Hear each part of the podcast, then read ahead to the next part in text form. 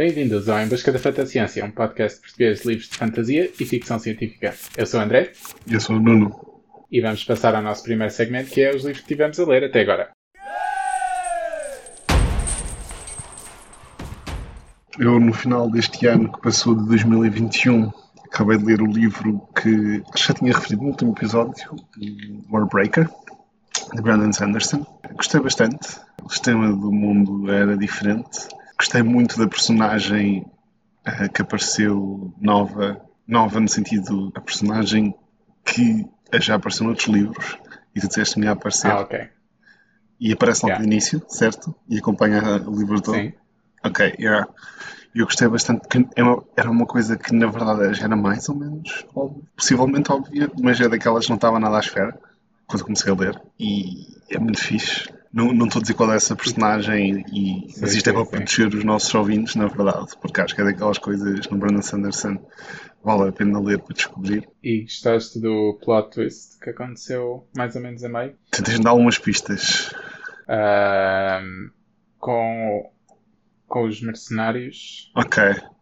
Sim, gostei. eh, e de facto, digamos que eu estava a achar que havia qualquer coisa estranha desde o início, mas não era bem aquilo. Yeah? E gostei do plot twist final, no sentido de uma das personagens, eh, na verdade, ser outra das personagens, digamos, que já tinha sido mencionada e que não estava nada à espera. E depois, nas notas do autor, dizia lá que havia montes de pistas para aquilo e eu fiquei, bem, fogo, ele passou-me completamente tudo ao lado. Ou melhor, eh, Yeah. por exemplo, uma- havia pistas que tu dizes, ok, isto faz sentido, mas ao mesmo tempo eram pistas que podiam ser para várias, para várias coisas, não eram muito óbvias, no sentido de podiam ser muitos cenários diferentes ou, ou relações plausíveis. Mas sim, diria, por exemplo, vou, só para resumir, se calhar e não perdemos imenso tempo com, com Warbreaker, acho que não é provavelmente dos melhores livros de Brandon Sanderson, mas isto é porque a fasquia dele é altíssima e, e acho que, por exemplo, se fosse outro escritor, a gente estaria a dizer que era um livro espetacular.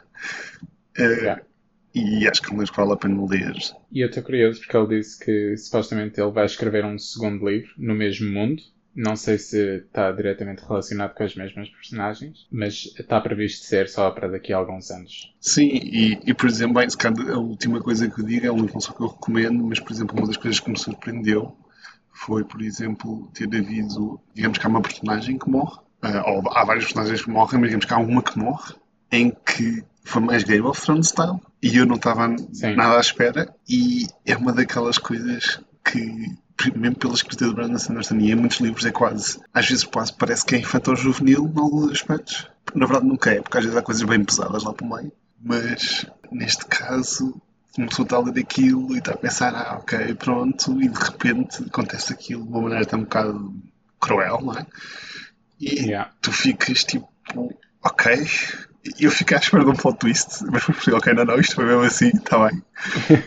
Eh, e, e pronto, e acho, mas acho que faz parte da questão de, de ele ser um bom escritor. Yeah. Recomendo às pessoas, se quiserem ter um livro fixe para lerem, Warbreaker. E depois passei para o livro deste mês, que é o último livro da série de, ou da coleção de The Expanse que iremos falar daqui em breve, ou neste episódio, Sim. portanto, podes falar tu. Sim, eu estava a ler eh, Project Hail Mary, de Andy Weir, que é o mesmo escritor do The Martian, e também eu gostei bastante deste livro. Continua a ser o mesmo género de livro, no sentido que é ficção científica, mas não é demasiado pesado. Ahm, eu gostei mais deste do que do The Martian, porque o The Martian para mim tinha muito aquele padrão de aparecia um problema e ele tinha de resolver o problema, e depois estava tudo bem até que aparecesse outro problema e ele tinha de resolver e etc. Enquanto que este, o Project Hail Mary, como tinha basicamente dois enredos a acontecer ao mesmo tempo, que era o, o presente e dele estar no espaço à procura de uma solução e ele ter amnésia e não saber muito bem o que é que ele, para onde é que ele está a ir. E depois a outra enredo é o passado dele e como é que ele chegou ao ponto de estar numa nave espacial a viajar para o sistema solar. Mas sim, gostei bastante desse livro e, entretanto, comecei a ler o Leviathan Falls, que é o livro deste mês. Acabei esse livro também, mas pronto, hoje só vamos comentar até metade.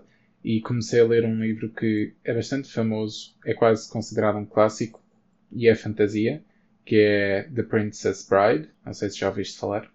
Há um filme disso. Sim, sim, há um filme. Eu acho que tem uma cena bem famosa. Sim.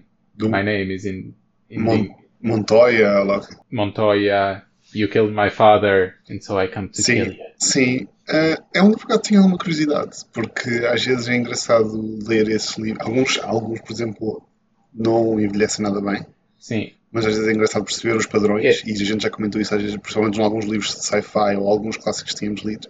Outras vezes são surpresas agradáveis, porque às vezes trazem estilos que já estão um bocadinho em desuso, mas que às vezes têm o seu encanto. Yeah, Este foi uma surpresa agradável. Eu tava, quando comecei foi um bocado tipo, "Ah, não sei se estou a gostar muito disto, porque tem um humor um bocado específico e, eu, e quando eu comecei a ler estava a dar muitas. ah, Estava a ter visões do Gideon the Ninth e o humor deles, mas é um humor muito diferente. Mas a, a questão era que estava tipo, a fazer-me parar de ler por causa disso. Ok? Mas entretanto comecei, continuei a ler e este foi muito melhor, tipo, digeriu-se muito melhor na leitura e estou a gostar bastante deste livro também.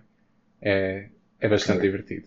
Que tu, eh, por exemplo, e tu dirias que é infantil juvenil, que é mais adulto. Ah, Eu não tenho bem noção do livro, para ser honesto. E ne- e eu não sei se alguma vez vi mesmo o filme. Ou se já vi e já me esqueci. eu acho que diria que é jovem adulto, talvez. É mais do que o Harry Potter, dos primeiros quatro Harry Potter, digamos Sim, assim. diria que sim. É, é também Ok. um pouco tipo caricatura, tu tipo, ou sátira um bocado, e o autor faz muita questão disso, e então eu acho que precisas ser um pouco mais velho também para conseguir entender todas essas subtilezas. Ah, O escritor, o escritor ou o autor fez mais coisas? não faço a mínima. Eu só. Eu nunca tinha ouvido falar do autor, exceto por este livro. Ele chama-se. Pois, eu tenho ideia que é uma espécie de one-off. E de quando é que foi escrito? Oh, boa questão. Deixa-me lá ver. Foi publicado pela primeira vez em 2008. Não, 1973. Foi Não, é porque estava aqui. Pois eu ia dizer que é para dos anos 70, de 2008. Bem, André, isso, o filme acho que é mais antigo que isso. Esta edição. Yeah. Eu, por isso é que eu estava a dizer isto e eu estava a dizer: espera aí, isto, há alguma coisa que está errado. Mas não, 1973. E pronto, e ainda estou a ler isso. E se calhar então avançamos para a discussão do livro. Portanto, acho que vou passar um bocadinho à frente de todas as partes, ou todos os livros da The Expanse que a gente já falou. Acho que a série também está nesta fase, corrijo-me, André. Sim, não, a série está três livros antes, acho eu. Ok. Está basicamente a acabar o arco do.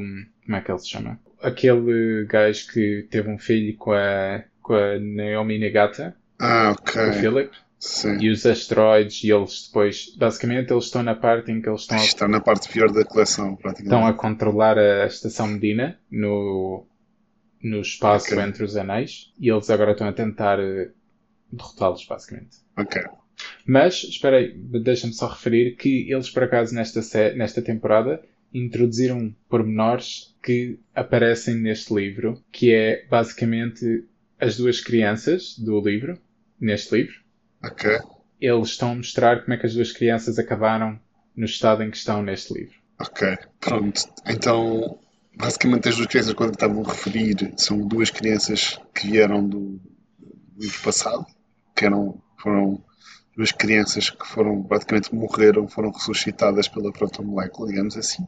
E na verdade é o que aconteceu também ao Amos, Yeah. a personagem do vacinante. Uh, basicamente, isto, a história, só para a gente fazer um mini, mini recap, vamos voltar a, a acompanhar a, a, a tripulação do vacinante, que no, basica, basicamente no último episódio, ou no último livro, digamos assim, conseguiu salvar o James Holden da, da prisão da Lacónia, que estava preso na Lacónia e estava a ser uma espécie de refém e barra preso político, entre aspas.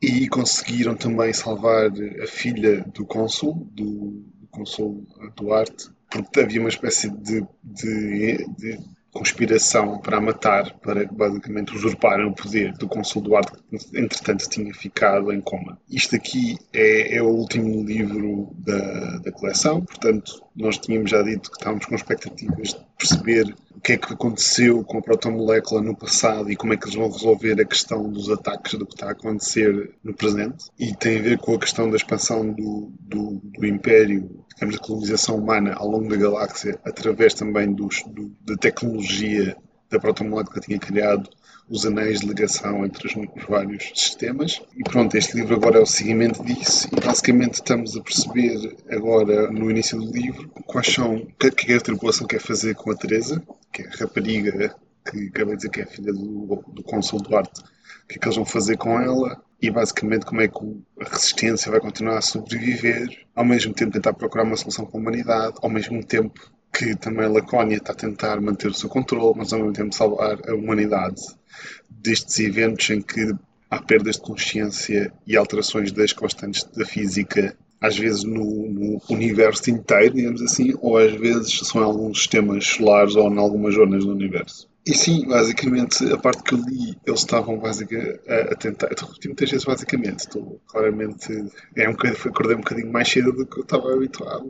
Estou um bocadinho lento, portanto, peço desculpas meus ouvintes. A tripulação tinha decidido enviar a Teresa para uma, para uma escola onde poderia estar segura e onde iria estar como uma espécie de prima da família, afastada só que eles foram emboscados e tiveram a lutar e basicamente tiveram que fazer uma alteração de planos. Eu estou sensivelmente a um terço livro, portanto não é que eu tenha avançado muito mais do que isso.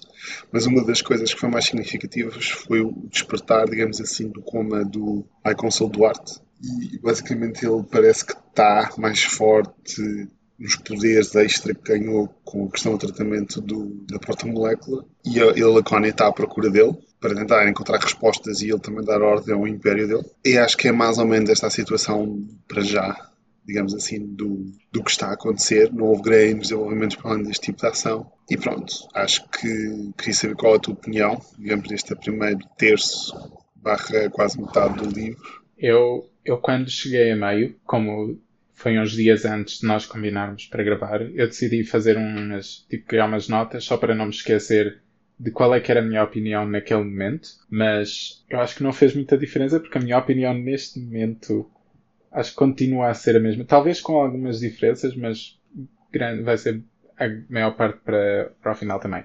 Mas uma das coisas que eu estava que eu achei imediatamente foi que eu não não estava a gostar nada de, do arco acerca da Teresa e da tripulação do Rocinante, deles estarem simplesmente a lidar com o que é que vão fazer com a rapariga eu acho que isso tem muito a ver com o facto de, como este é o último livro da saga, eu estava à espera que as coisas fossem muito mais rápidas ou que o perigo fosse muito maior do que simplesmente a rapariga estar lá e, portanto, eles serem um alvo por causa da rapariga. Considerando que existe toda esta ameaça dos extraterrestres que são, nem sequer são deste plano, destas dimensões, que são de uma outra dimensão, estarem a a tentar destruir toda a humanidade e eles estão simplesmente a carregar a rapariga de um planeta para o outro. Eu acho que isso foi a parte que menos gostei. A parte da. O outro arco que seguimos, que é com a Elvis, que é a cientista que está pronto, a tentar descobrir mais sobre os extraterrestres, essa parte eu estava a gostar. Ou estava a achar interessante, apesar de não termos assim tanta informação.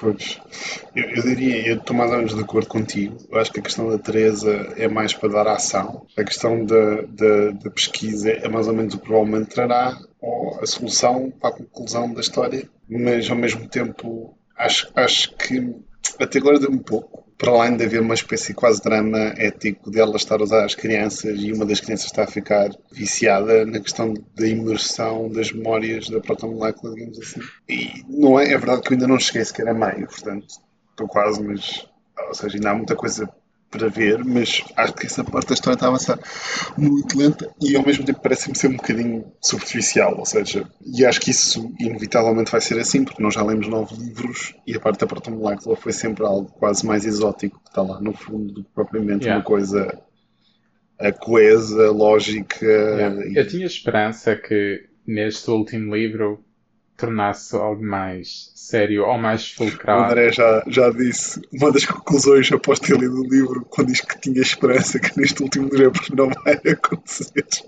Não, vai ter alguma, mas o que eu estou a dizer é talvez não seja tanto quanto a que tu esperes. Ou pelo menos a que eu esperava. Sim. Sim, tipo, mas eu não tenho grandes expectativas. Uh, porque... Exato. Eu acho que existe outra coisa que é a Tanaka, que é a general que, pronto, teve a missão de ir salvar a rapariga e destruir a tripulação do Rocinante. Tu chegaste a uma parte que é, tipo... Ela só teve um encontro com a tripulação ainda. e basicamente uh, eles tiveram um encontro e a, a equipa dela morreu. Ela supostamente uh, matou um membro da tripulação e eles conseguiram escapar. Pronto, então ela. Eles já escaparam do planeta? Já. Pronto, então, mas tu sabes que ela levou tipo um tiro que raspou na cara ou alguma sim, coisa assim? Sim, sim. Sim. Pronto. É este ponto, este, todo este encontro vai ser tipo um ponto que vira completamente a personagem dela.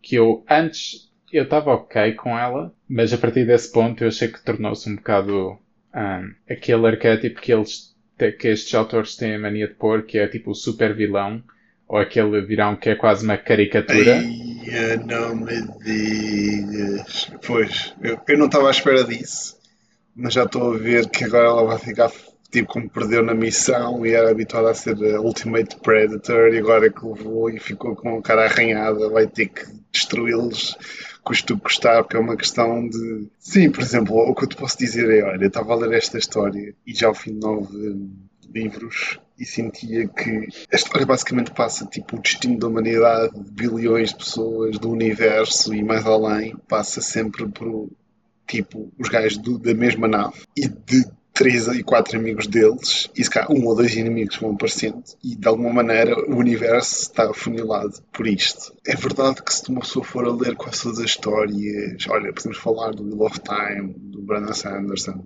dos bons e dos maus, passa sempre um bocadinho por aqui, não é? Nós não podemos estar a ler tipo mil, mil episódios, ou mil episódios, mil, mil personagens ao mesmo tempo e todas terem o mesmo poder. Mas neste caso é claramente é, afunilado Uh, e, por exemplo, eu sinto que nem existe quase outras personagens ou character progression, outras personagens, uh, a não ser para yeah. dar um bocadinho de cenário. E, por exemplo, enquanto que no Wheel of Time, ou no Robert, no Robert Jordan, ou, por exemplo, no Game of Thrones, é também um bom exemplo, uma pessoa sente que tens as personagens principais, claramente, mas tu tens outras personagens que estão à volta e existe um dinamismo, tem personalidades, tem mudanças de situação e por aí fora. Aqui é como se tudo fosse de papel, ou como se fosse mesmo quase um cenário no teatro, em que depois tens os atores, que são os principais, e o resto não interessa muito. Tu podes trocar quase de personagens ou de atores, ou meter um cenário melhor ou pior, mas tipo, não muda nada. E aqui eh, foi sempre uma das minhas críticas ao longo quase todos estes livros, e ao fim de nove, uh, acho que vai ser, se calhar, uma das maiores, pronto, digamos assim. Em termos de expectativas, se calhar, para a gente dizer um bocadinho das expectativas dos episódios finais, ou do livro final, digamos assim. Não sei, eu, por exemplo, eles agora estão a, a dar indicado que a protomolécula é uma espécie de superorganismo e que se calhar aquela protomolécula que na altura parecia ser uma arma dos aliens, se calhar era na verdade um bocadinho dos aliens. O que é um bocadinho estranho também para a história, porque claramente acho que eles pensaram esta cena mais para o final, provavelmente para dar uma solução.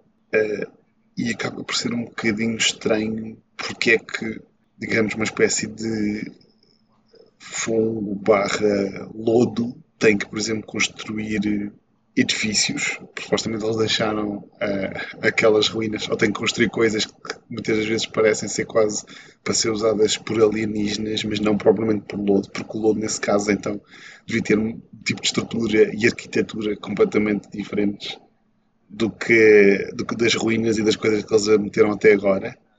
Mas vamos deixar, digamos, esse tipo de detalhes de parte, que senão então a série e a coleção. Olha, eu acho que, por exemplo, o Andy Weir, Sim. que este último livro que li dele, o Project Hail Mary, ele faz uma boa. faz aquilo que. qual é que era o nome dele? Aquele o autor que escreveu Children of Time. Uh, qualquer coisa. Não. Uh, não, não. Adrian. Ad Adrian Tchaikovsky. Tchaikovsky, uma coisa assim, ok, yeah. Sim, nem... Que estás a ver como ele escreveu a parte da evolução das aranhas? Sim. Pronto, o Andy Weir faz algo. Não tem nada a ver com a evolução de aranhas, mas faz algo que é bom no sentido de world building para uma população alienígena, tipo como é que eles uh, evoluíram e depois as sociedades e tudo mais. E faz todo sentido o que neste livro do, de James S. Corey, eu acho que lá está, tem muitos uh, plot holes. Sim, e por exemplo, eu, eu dizendo das minhas expectativas quase está a chegar é que, tendo em conta que, digamos que os mega alienígenas que existiam, estão a seguir uma espécie de lodozito, e ainda por cima nem tem grande coligação com tudo o restante. Dá quase a, a minha sensação, ainda por cima da questão do superorganismo, dá uma sensação é que se calhar uma espécie de criação de duas consciências neste superorganismo e que eles vão lutar um contra o outro e na verdade o Big Enemy na verdade é o próprio superorganismo, uma das fações e que vai basicamente criar esta situação e a doutora Okoye está a tentar comunicar com eles e depois o que ela vai resolver é afinal, ah, afinal somos todos amigos e em paz, vamos tentar viver felizes para sempre. E estás-te a rir demasiado e espero que não seja isto, André, porque senão o meu resumo da história vai ser um bocadinho mau, portanto... Não vou dizer se, se é verdade ou não. Tendo, tendo em conta que, digamos, a, a os mega alienígenas que toda a história está a levar é, é, digamos, este lodo, eu acho que é difícil eles conseguirem, por cima de meio livro, eles conseguirem introduzir uma espécie de hiper-inimigo de outro plano de uma maneira credível. Eu posso, ou seja, não estou, tem, tem que haver algo mais palpável que isso. E não estou a bem ver como, a não ser que seja uma espécie de Deus ex-máquina revertida, em que basicamente os vilões auto-retiram, ou são bloqueados de uma maneira um bocado mágica e acabou. Uh, mas estás daqui outra vez, não sei. e digamos, acho que os dois sorrisos são maus, digamos assim. Não sei, não sei, tens de ler. Portanto, vou manter expectativas mais baixas. Uh, e sim, digamos que as minhas. Acho, acho que os nossos ouvintes estão a perceber que, digamos, mais ou menos a nossa opinião, ou pelo menos a minha opinião, durante a leitura deste livro. Veremos no próximo episódio o que é que eu acho mais, digamos, do verdito final. O que eu tenho a dizer é que eu acho que as tuas expectativas estão nível certo, ou seja, não tão altas, porque não, não devem estar. Nem tão médias. Estão no nível certo, é o que eu tenho a dizer. Mas sim. Há mais alguma coisa que queiras falar sobre o livro? Até agora? Sim, sim. Posso dizer que depois do próximo episódio em que a gente pode comparar a, a coleção que eu escolhi, a coleção que tu escolheste, eu acho que vou ganhar claramente com a questão final, porque o, o, a coleção da Dark Tower claramente acabou numa nota máxima, diria eu. Sim. Uh, provavelmente cá a nota, a nota mais máxima até diria de cada coleção. Talvez, eu, eu acho que uh, o segundo livro, que é o das portas, Sim. acho que esse livro foi excelente também. Uhum. Uh, eu diria que talvez esse livro tenha sido quase tão forte como o último, mas digamos que acho que a minha coleção acabou é tipo fortíssima e acho que esta, esta aqui acho que... Entre as duas coleções, eu acho que a da Dark Tower é muito mais possível de reler do que de, de do que da série The Expanse. Ainda bem, André, estou ansioso por acabar para a gente poder fazer a comparação do que não, mas pronto, acho que a gente há de fazer isso a, seu tempo. Posso, então, só para acabar é, de este resumo, acho que o livro não está a ser difícil de ler, mais uma vez. Acho que das grandes, grandes, grandes vantagens disto é que são livros, a leitura é descorrida, a qualidade da escrita também acho que na verdade não, não é má. Uh, aliás, um dos meus problemas com esta coleção foi sempre perceber que é uma escolha. O, o, o que há de mal, a maior parte das minhas críticas neste livro são uma escolha e não uma consequência da habilidade dos escritores eu tive sempre essa sensação. Ou seja, não é que eles não possam fazer melhor, eu acho que a estratégia deles fazerem deste estilo um bocadinho mais, às vezes corriqueiro, barra simples, barra totó, por vezes, vá. Acho que é uma escolha deles propositada e não uma falta de capacidade ou uma, ou, ou uma questão de não bater certo com a história ou com o mundo que eles estão a fazer.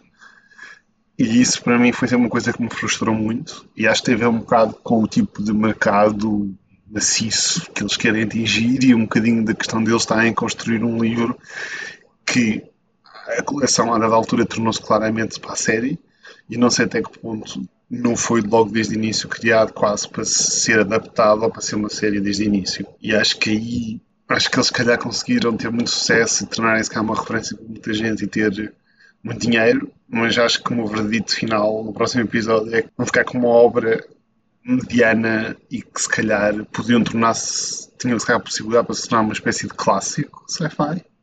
E acho que não vão passar de uma espécie de época de Netflix ou uma fase na Netflix e acabou. Mas pronto, é, vemos de. Tem que ler o final e fazer o verdito e não, não antecipar. Mas as minhas expectativas estão no sentido certo, não é, André? Eu, eu diria que sim estão, estão a nível certo. Pronto, acho que com isto, se calhar, Uh, ficamos por aqui. A gente irá falar com, com, vocês no nosso próximo episódio em que iremos já comentar uh, este livro e provavelmente o global da coleção. Sim. E apresentar o livro do próximo mês. Exato. E, portanto, são sempre bem-vindos em falar connosco. Uh, se, se, nunca fizeram, aproveitem agora a passagem de ano para fazer uma resolução e comunicar connosco. Uh, temos o nosso mail fanta.ciência.pod.gmail.com São bem-vindos e bom ano! Sim. E se, se, quiserem subscrever ao podcast ou quiserem que os vossos amigos subscrevam, basta procurarem por Em Busca da Fantasciência. Os episódios saem sempre no dia 1 e no dia 15 de cada mês. E boas leituras! Boas leituras!